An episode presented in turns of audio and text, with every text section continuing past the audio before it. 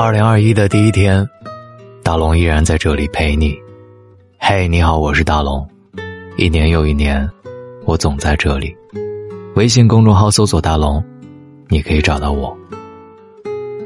在新的一年里，你有什么样的愿望？你有什么样的祝福心愿？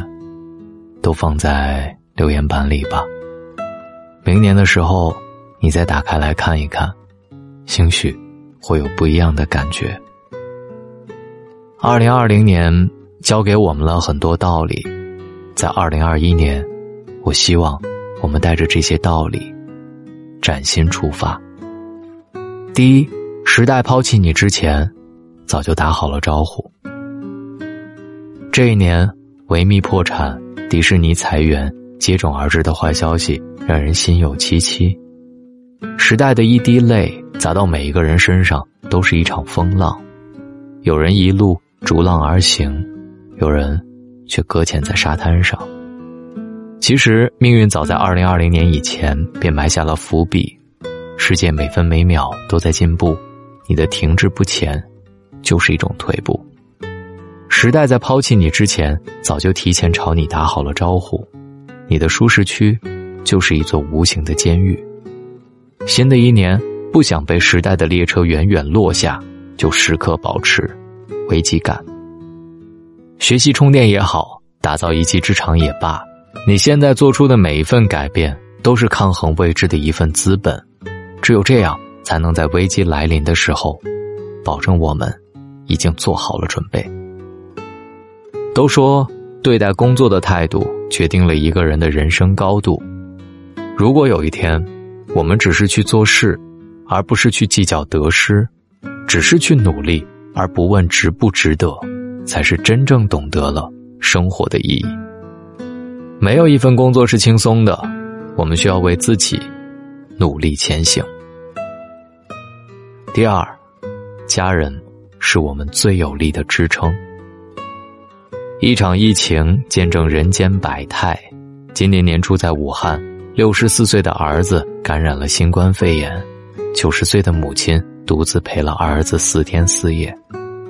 直到二月三号，儿子被确诊进入隔离病房，母亲才不得不离开。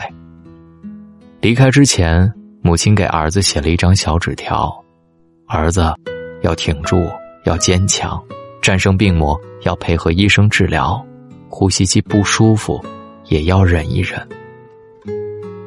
所谓至亲，就是为彼此抵挡灾难袭击的人。只有在这种特殊的时候，才让我们更懂得珍惜眼前的人。因为经历了某些事，也让我们更加懂得爱与被爱的真正含义。生死契阔之间，家人在旁。是支撑我们走下去的力量，谢谢他们，也珍惜有他们相伴的光景。哪怕朝夕相对，也别忘了给自己家人一个拥抱。第三，没有好身体，一切都是零。在网上看到一则提问：二零二零年你最大的收获是什么？高赞的回答只有八个字：一切以健康为中心。这一年，狡猾的病毒席卷了全球，也为我们的健康敲起了一记警钟。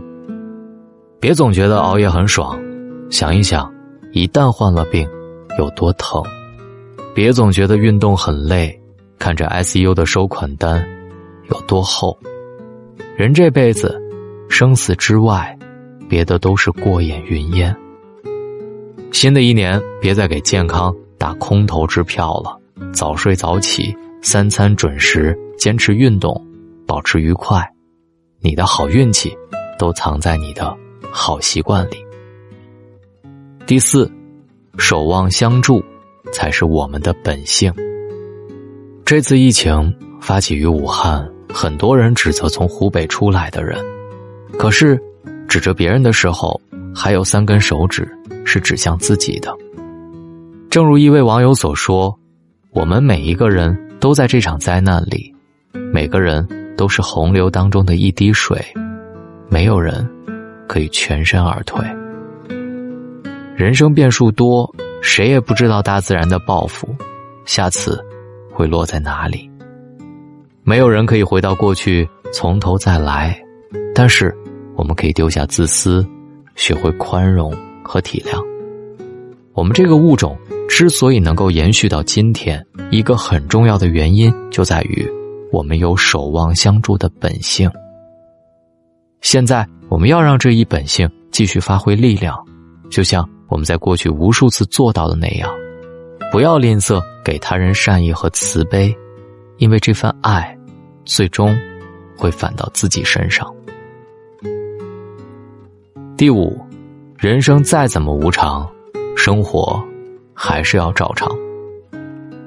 没有人不害怕苦难，但短暂的消沉之后，越来越多的人开始意识到，与其哭天抢地，不如腾出精力来想一想，怎么解决眼前的问题。一时间，各行各业都在积极自救。身边每一个普通人都在寻求转机。上半年被疫情打乱的生活秩序，到了后半年里逐渐缓慢的恢复着。庚子年没有如愿重启，我们却一路支持着熬了过来。世事难料，命运抛出的难题常把人打得措手不及，无力抵抗，那就接受。与其抱怨，不如改变。下雨了就打伞，没有伞就找个屋檐，屋檐也找不到，那么就努力奔跑吧。即便千难之后是万险，也要关关难过，关关过。二零二一，新的开始，愿我们守望相助。祝每一个此刻在听大龙的你，新年快乐！我是大龙。每晚九点三十七，我都在这里。找到大龙的方式：新浪微博找到大龙，大声说，或者把您的微信打开，点开右上角的小加号，添加朋友，最下面的公众号搜索大龙，关注那个穿着白衬衣弹吉他的小哥哥。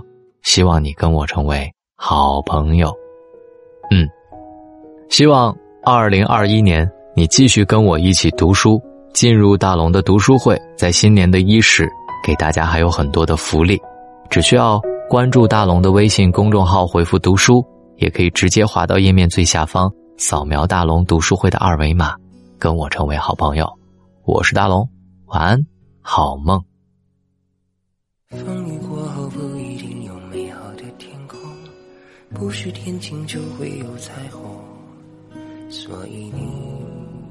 一脸无辜，不代表你懵懂。不是所有感情都会有始有终，孤独尽头不一定惶恐。可是你总免不了最初的一阵痛。但愿你的眼睛。只看得到笑容，但愿你留下每滴泪都让人感动，但愿你以后每个梦不会成空。天上人间，如果真值得。也是因为有你，才会变得闹哄哄。天大地大，世界比你想象中朦胧。我不忍心再起哄，但愿。但